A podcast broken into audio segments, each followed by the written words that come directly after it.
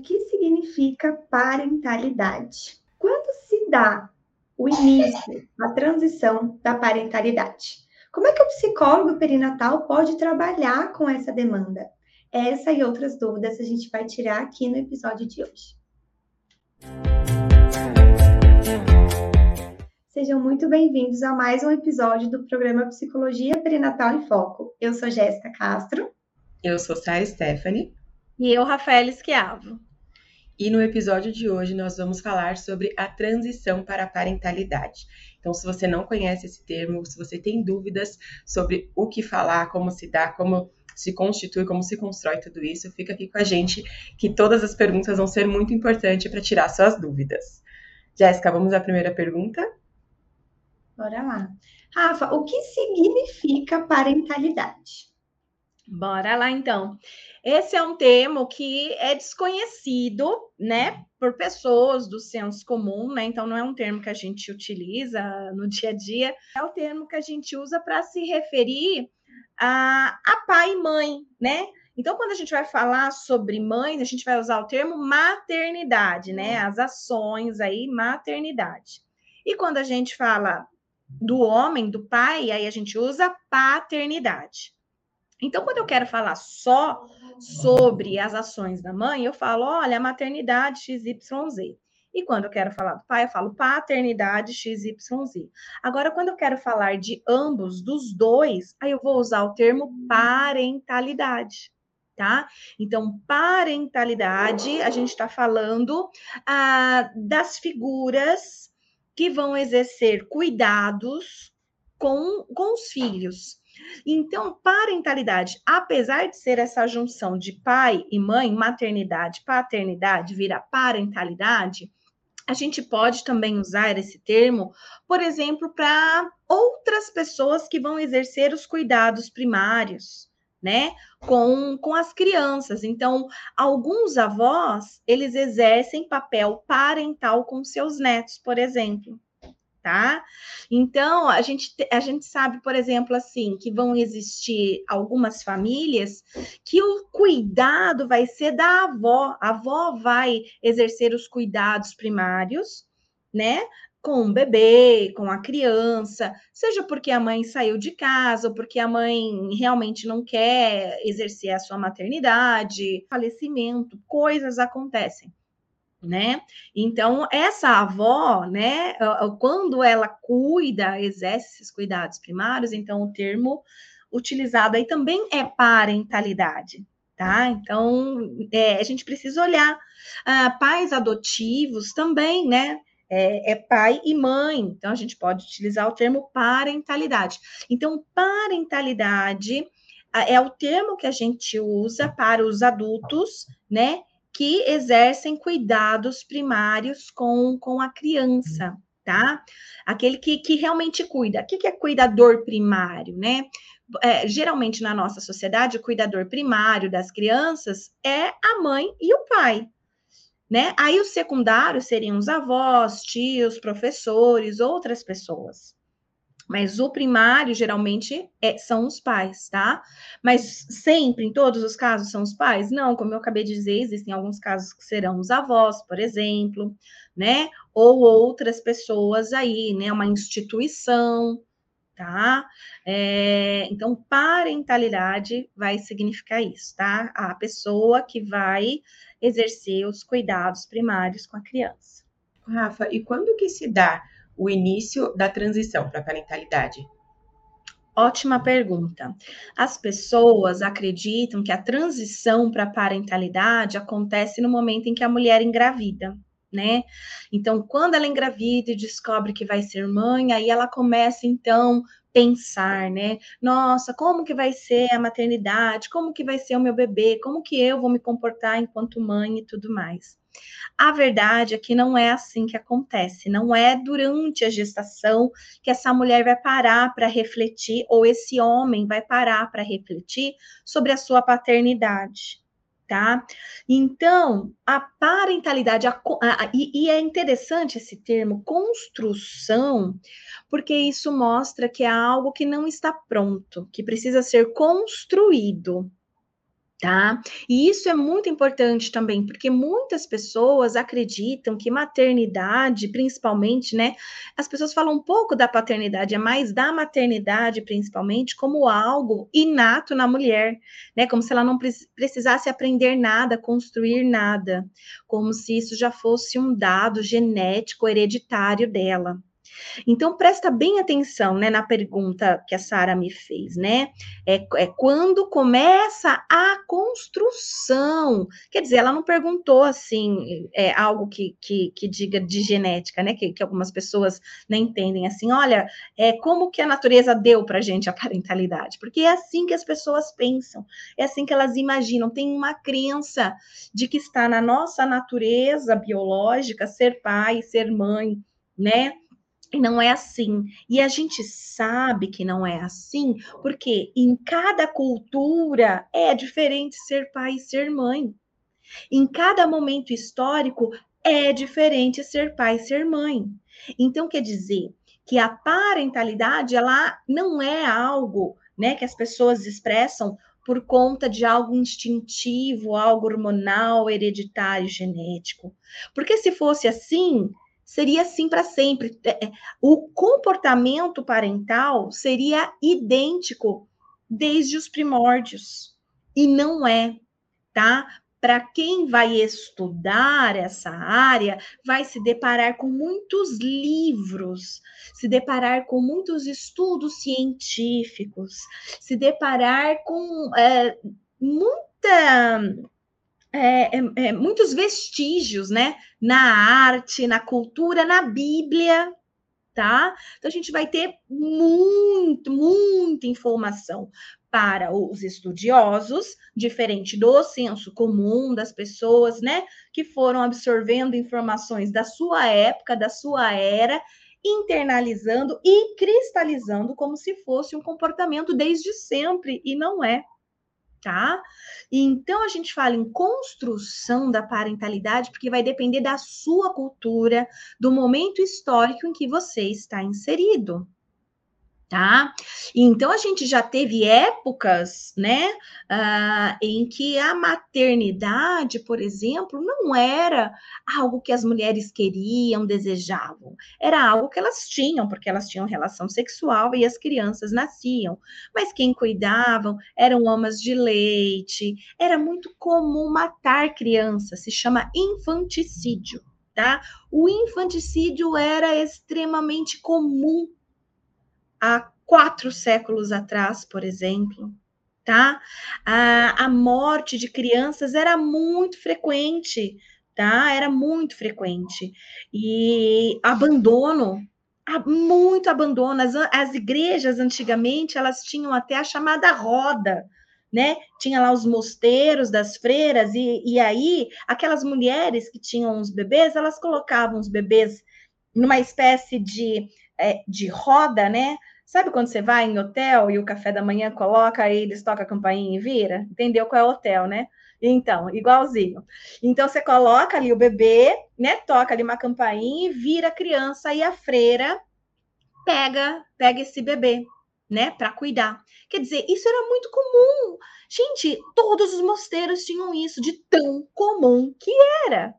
Quer dizer, a maternidade, ela não é como a gente vê ela hoje, em 2022, aqui no Brasil. Se você viajar para a Índia, você vai encontrar uma outra maternidade. Se você for visitar uma tribo indígena, covarde, por exemplo, você vai encontrar uma outra maternidade. Quer dizer, não é instintivo, porque a Índia, ela, ela é, ela é, é ser humano, ela não é outra coisa, ela não é uma outra espécie animal, né? Ela tem uma outra cultura que é diferente. E ela responde à sua maternidade dentro da sua cultura. Então, quer dizer, se a gente acreditar que a maternidade é algo é, hereditário, genético, a gente tem que olhar antes para a história e ver como que a história tratou a maternidade. E as culturas, mesmo hoje, em 2022, como que as culturas lidam com a maternidade. Por isso vem essa ideia, então, de construção da maternidade, né? E não algo tipo, olha, como que se dá a maternidade? Não é como se dá a maternidade, é a construção, porque é construído. Na nossa sociedade, então, essa construção da maternidade não começa no período de gravidez. Ela começa desde a infância, tá? Tanto da mulher quanto do menino. E olha só que interessante, essa construção da parentalidade é para a mulher e é para o homem criança. Por quê? Por volta de dois anos de idade, Piaget né, que estudou o desenvolvimento, a construção da inteligência do ser humano, né? Então, Piaget foi estudando lá a construção da inteligência do ser humano. Então, por volta de dois anos, Piaget diz para a gente assim: olha, essa criança ela tem uma mudança, né, no pensamento, na sua inteligência, na sua cognição. Né? Até os dois anos, ela vai viver ali a inteligência sensório-motor né? Ela vai conhecer o mundo por meio, né, dos órgãos do sentido e vai conhecer o mundo pela sua motricidade, vai aprender a pegar, lançar, andar, sentar, correr, subir, tá? E a partir dos dois anos, ela vai entrar no período chamado pré-operatório. Nesse período pré-operatório, essa criança, ela começa, então, a entender melhor o que as pessoas estão dizendo, porque agora ela começou a ter linguagem, né? Linguagem é, expressa, né? Ela consegue expressar. Então, ela consegue falar mamãe, papai, pedir água, banana, brinquedos, vovó e etc. Agora ela consegue nomear as pessoas, tá?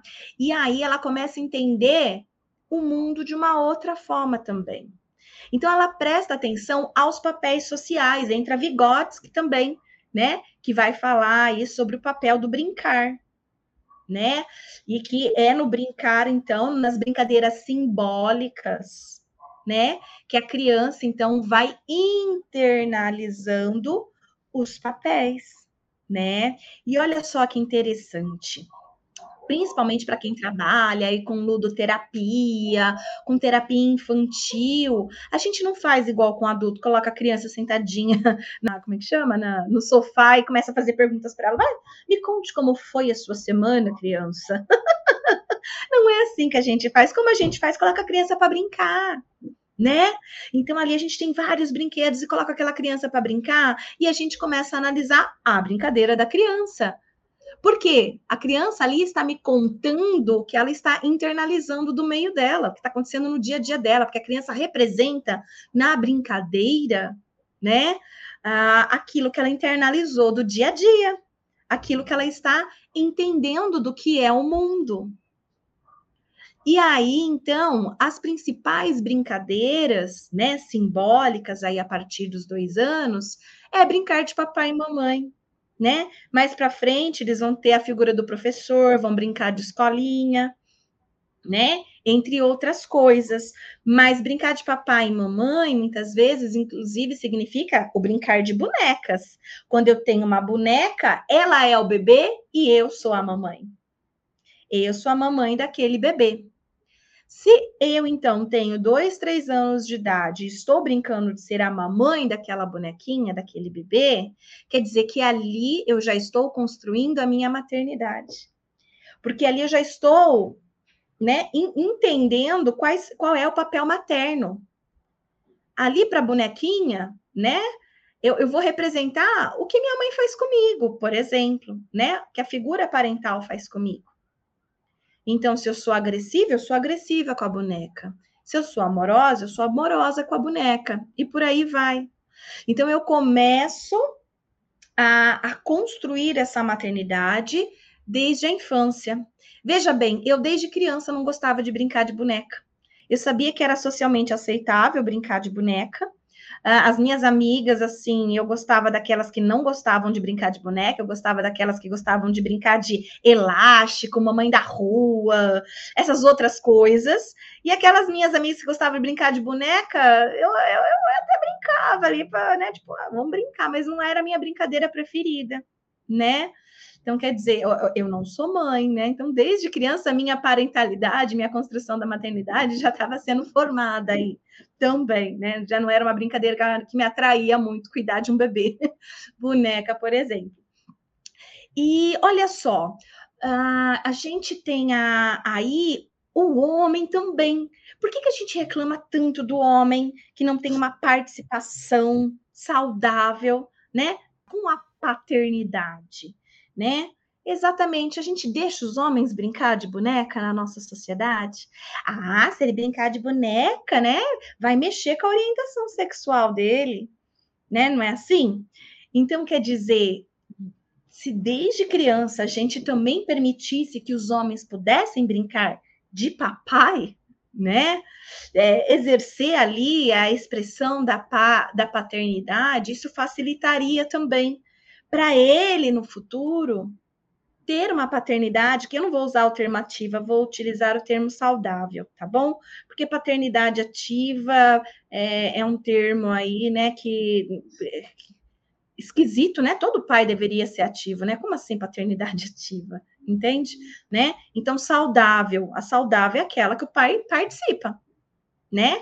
Ele divide as atividades de educação é, do filho né? Ele não ajuda, não é para ajudar, o pai não é para ajudar, né? Ele é para compartilhar. Só que desde criança não se permitiu isso a ele, né? E a gente vê que as adolescentes, elas até falam: "Ah, isso é né? Quando eu for mãe, isso e aquilo, você já tem nome aí para seu bebê, o que, que você quer, menino ou menina, quando você crescer? As adolescentes falam a respeito de maternidade. Mas você vê adolescente, homem, falando de paternidade? Né? Dificilmente, eles estão falando de outras coisas, mas eles não falam sobre paternidade. E isso é construção da paternidade também, tá? Isso faz parte. A mulher está internalizando e o homem também. Então já está construindo aí tá? Já está sendo construído isso, tá? É, na adolescência, é bem interessante que muitos adolescentes eles começam a pensar, inclusive se eles querem ser pais iguais ou diferentes aos seus.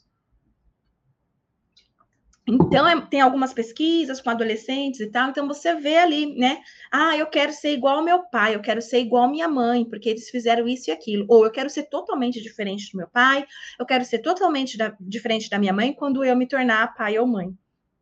Tá? Então, isso é construção da parentalidade também. Tá? Isso também é construção da parentalidade. Aí você se torna adulto e você tem que tomar uma decisão se você vai querer ou não realmente ser pai e ser mãe. Né? E isso, assim, a, a, a gente tem 50% da população que engravida sem planejar, tá?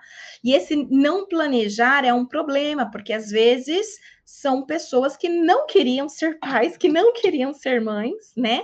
Mas que se descobrem ali agora como a notícia de ser pai e de ser mãe, tá? Uh, que, que, vão ter um bebê e tal, que estão grávidos. Mas é, é, importante que a gente pudesse né, trabalhar com planejamento familiar de forma diferente no nosso país, né? Não trabalhar com planejamento familiar depois que a mulher tem um primeiro filho, né? E aí ela é convidada para participar de um planejamento familiar. Não, tem que ser lá no ensino médio. O planejamento familiar ele tem que ser uma disciplina uma disciplina do ensino médio. Tá? Então a gente precisa falar sobre isso lá e não depois, né? Tem que ser já lá no antes, já que a maioria dos homens e mulheres, né, vão se tornar pai mães. Então é preciso falar sobre isso, se educar sobre isso, pensar sobre isso. Então chega na vida adulta e começa a se pensar sobre isso, né? Tipo, uh, será que eu quero? Será que eu não quero? Será que eu vou? Será que vai ser mais tarde? Será que vai ser agora? Então isso começa a ficar mais próximo. E aí, então, você começa também a pensar, né? A, a fantasiar sobre como vai ser o seu bebê, como você vai ser enquanto mãe, como você vai ser enquanto pai. E quando então esse casal engravida, isso se torna algo mais presente, porque o bebê daqui nove meses chega. Então se torna muito mais presente, tá? E mas não é que começou a partir daí da gestação, percebe? Vem lá, ó, bem de antes, desde a infância. Desde a infância vem sendo essa construção para parentalidade.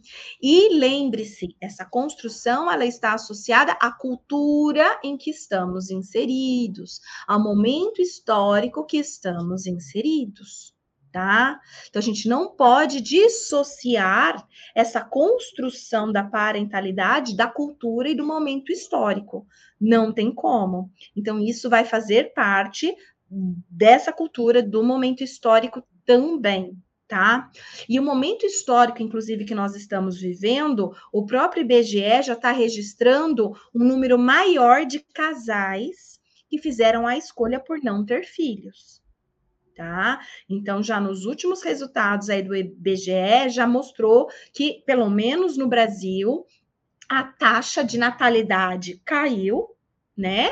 E aumentou, inclusive, o número de casais que optaram por não se tornar pai e mãe, tá? Que é também uma construção da parentalidade, né? É uma construção que eles tiveram e, e uma escolha feita, né? não, não quero, não quero né, é, o compromisso, essa responsabilidade, tá? E que é um direito do casal também, é, inclusive dentro do, da própria lei do planejamento familiar, tá? Que é o casal de livre, espontânea vontade pode escolher se quer ou não ter filhos. E se quiser ter filhos, quantos filhos quer ter? E se quer ter filhos, quantos filhos quer ter? Quando ter? Tá? Então, isso é possível dentro da nossa política, né, aqui no Brasil, por exemplo. Então, a construção da parentalidade respondendo é algo que começa desde a infância. Rafa, e quando nasce um bebê, logo nasce uma mãe? Essa é uma frase que a gente escuta muito por aí sendo disseminado, né? E qual que é a problemática dessa, dessa frase? A problemática desta frase é, é, é que vem a ideia de que quando nasce o bebê, a mãe já está construída, ela já existe, né? Então, nasceu o bebê, nasceu a mãe, né? Então, é, é, é uma, é uma ideia de instinto materno, tá? Então, vem uma ideia de instinto materno. E como eu acabei de dizer para vocês, né? Quando nasce um bebê, né? Essa mulher, não, essa mãe não nasceu, ela é construída, tá? Então, muitas vezes, ela, ela é, muitas vezes não, na maioria das vezes, essa mulher nunca teve contato com outro bebê. O primeiro bebê que ela vai pegar no colo é o dela. Vocês imaginam isso? Porque a gente está falando já da nossa cultura. Se a gente estivesse falando de 50 anos atrás, provavelmente não era essa a realidade. A maioria das mulheres tinham muitos irmãozinhos né? Então, muitas delas tinham que pegar o bebê e muitas delas, inclusive, tinham que cuidar do bebê, né? Então, com 12, 13 anos, muitas mulheres há 60 anos atrás, né? Elas, elas já assumiam responsabilidades de cuidar da casa para a mãe poder sair para trabalhar, alguma coisa assim, né?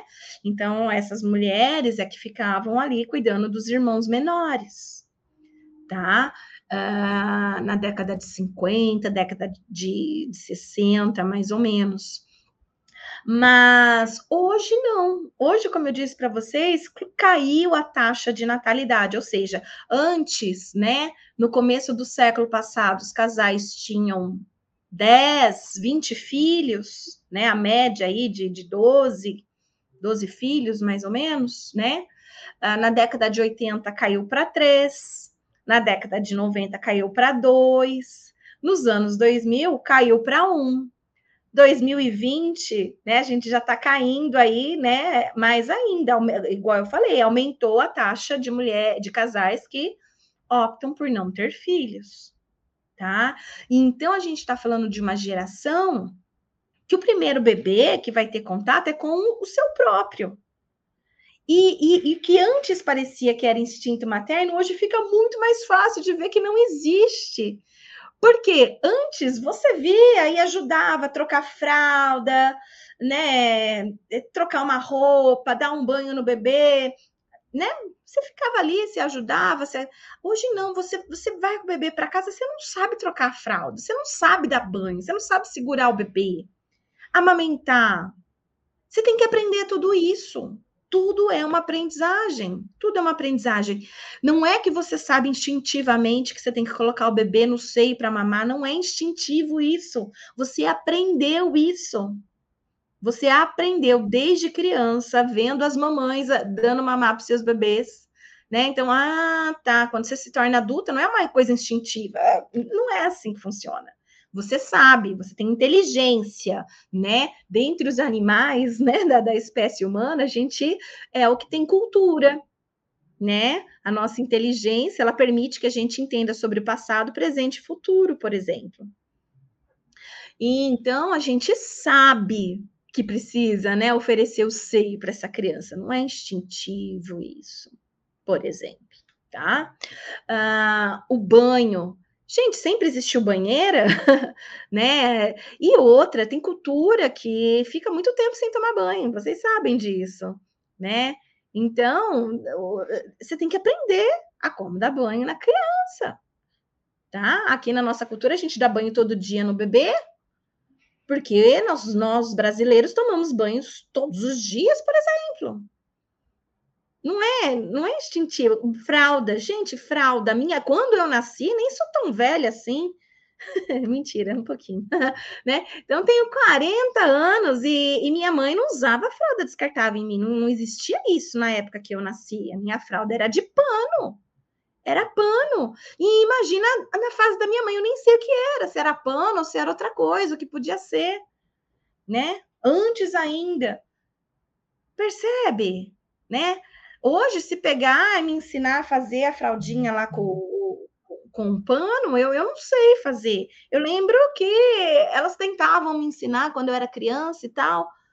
Eu acho que teve uma vez que eu aprendi, fiquei até feliz, mas já esqueci de novo como é que faz. Então, quer dizer, não é instintivo, mesmo porque o pano foi inventado, né? Não veio junto quando a gente se, se transformou em sapiens, né? É, mamadeira, berço. Gente, tem, tem locais que as crianças não dormem no berço, as crianças dormem na rede. Sabe? Então, assim, não é instintivo ser mãe. Não é. Não é instintivo ser mãe. É aprendizado, é construção, faz parte da cultura. Então, na minha cultura, como que é que a minha cultura lida com isso? Tem cultura que quem dá, dá o seio para a criança é o homem, né? Dá de mamar. Então, é, tem, tem culturas e culturas. Então, a gente precisa entender a maternidade não como algo instintivo, mas algo que é uma construção.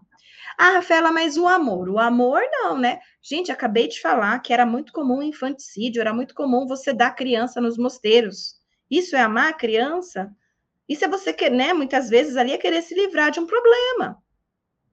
Tá? Então, uh, o amor também nunca foi instintivo. Não, também nunca foi instintivo, tá? Tem a ver com a nossa cultura também, né? Com, com os padrões culturais da época, do momento histórico, da necessidade daque, daquele povo. Então, o, o, que você pergunta aí, né? A resposta é que é, ser mãe é, não nasce uma, uma mãe quando nasce um bebê. Tá? Porque a maternidade ela é construída, é preciso construir essa maternidade. E aí você vai aprendendo a ser mãe. E cada hora, na hora que você acha que você aprendeu, muda. Porque ser mãe de um bebê é diferente de ser mãe de um bebê recém-nascido, né? É diferente de ser mãe de um bebê de dois anos, que já anda e fala. Que é diferente de ser mãe de uma criança de 5, 6 anos que está indo para a escola, que é diferente de ser mãe de um pré-adolescente, que é diferente de ser mãe de um adolescente naquele nível, né, né que está contestando tudo, que é diferente de ser mãe de um adulto. E que é diferente de se tornar vó, vô. Então é uma construção e é uma construção para sempre. Porque em cada momento você vai ter que aprender uma novidade da maternidade e da paternidade. Rafa, ah, tem até um comentário aqui no, no Instagram, né?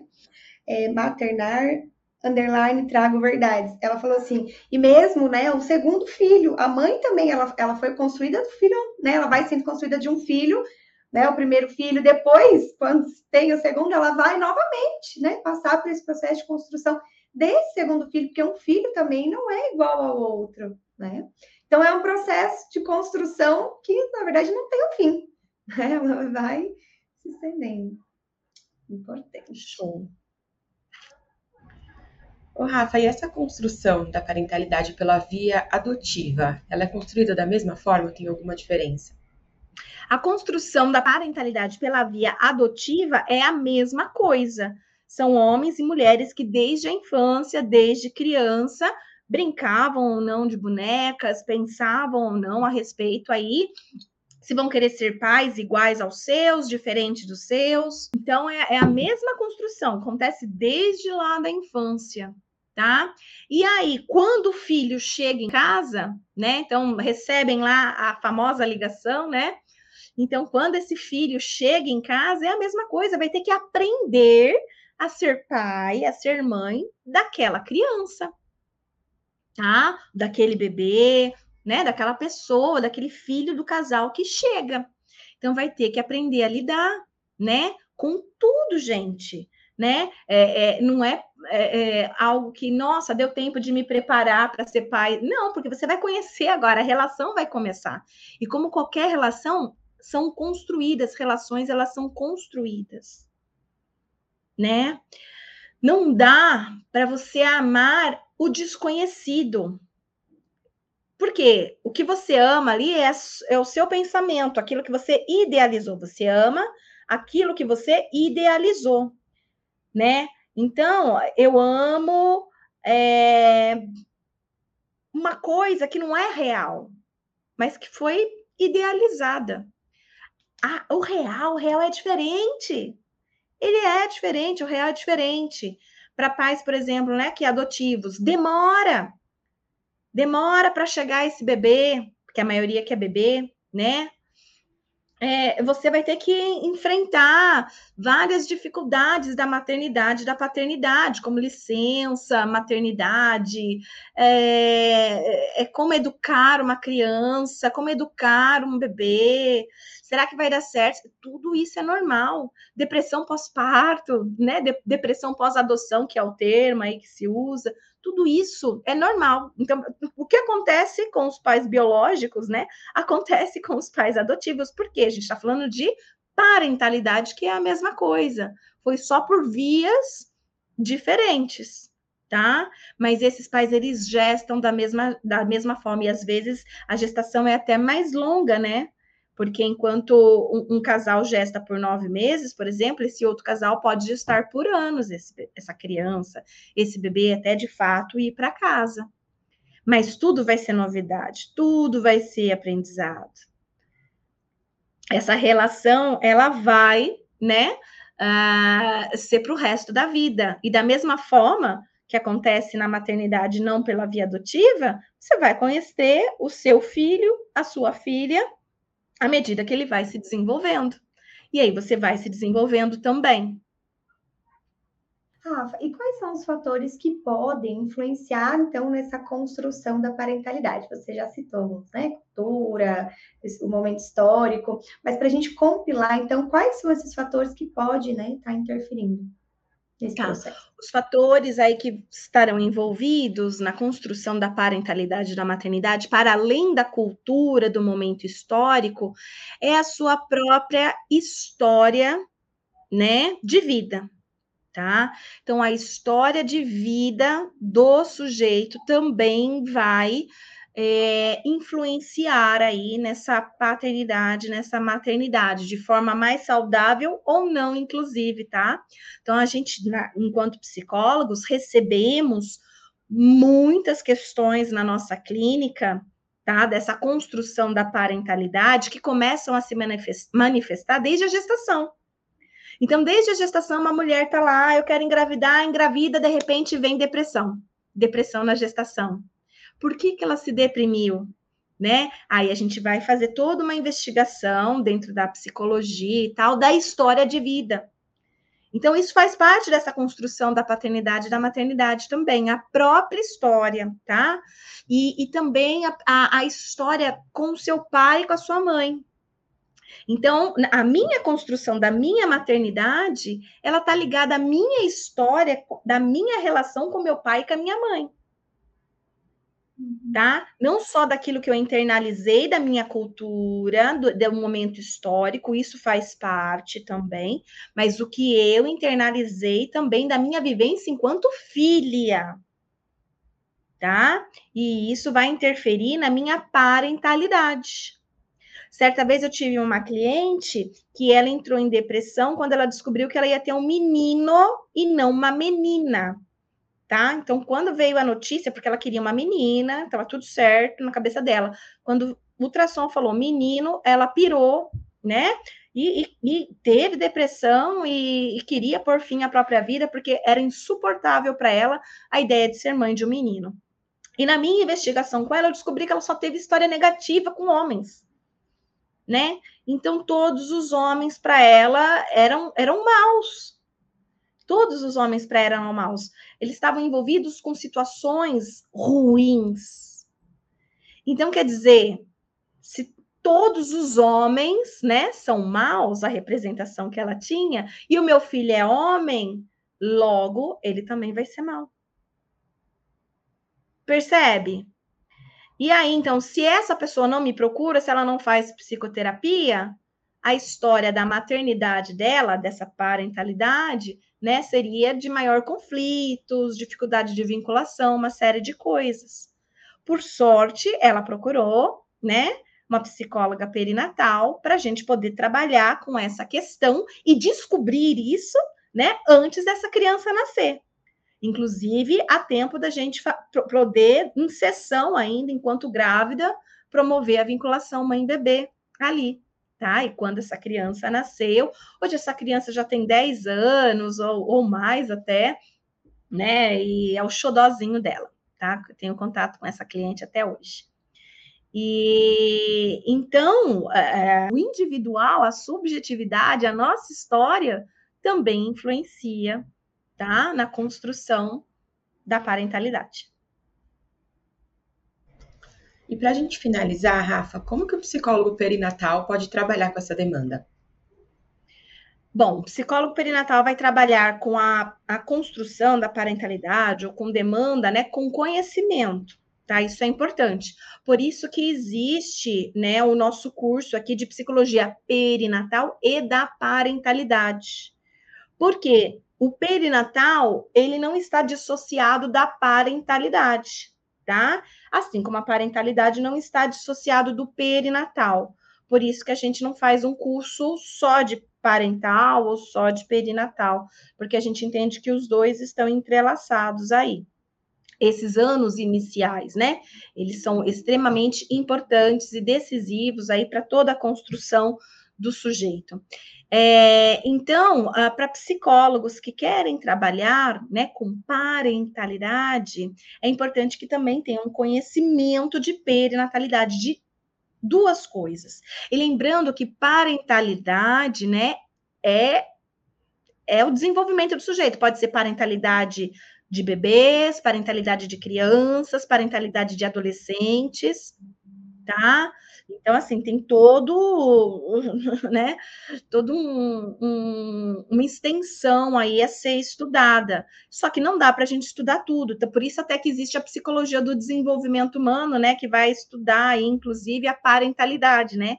Um dos itens que se estuda em psicologia do desenvolvimento é realmente a parentalidade. E aí, ser pai de adolescente, ser pai de adulto, ser avô, né? São é, papéis diferentes que a gente vai aprendendo ao longo do nosso desenvolvimento. Aqui no Mater Online, a gente foca nos dois primeiros anos tá? Da parentalidade. Então, desde o planejamento familiar até os dois primeiros anos aí do, do pós-parto, certo? Então, assim, é preciso ter conhecimento não, não dá para a gente trabalhar, intervir nessa área sem conhecimento sobre essa área. Então, só com essa live não te dá aí, né, o aval para você poder atender essa área. Antes você vai precisar saber de muitos outros conceitos aí, e por isso que é importante investir em cursos. Então, eu quero aproveitar e agradecer todo mundo que ficou aqui com a gente até agora. Muito obrigada por essa companhia. Quero convidar vocês também para participar do nosso canal no Spotify. Então é só colocar lá Mater Online, tá aqui embaixo, que você vai ter acesso aos podcasts, tá? E a Jéssica vai, vai falar com vocês agora. E a gente aguarda vocês aqui na semana que vem para mais um encontro para a gente falar sobre os transtornos mentais mais comuns no período perinatal. Então a gente se vê na semana, na semana que vem, o mesmo horário, 10 horas da manhã. Tchau, tchau.